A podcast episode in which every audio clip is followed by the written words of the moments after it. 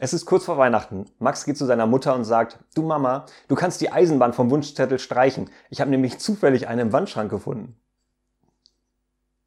Habe ich früher auch mal gemacht.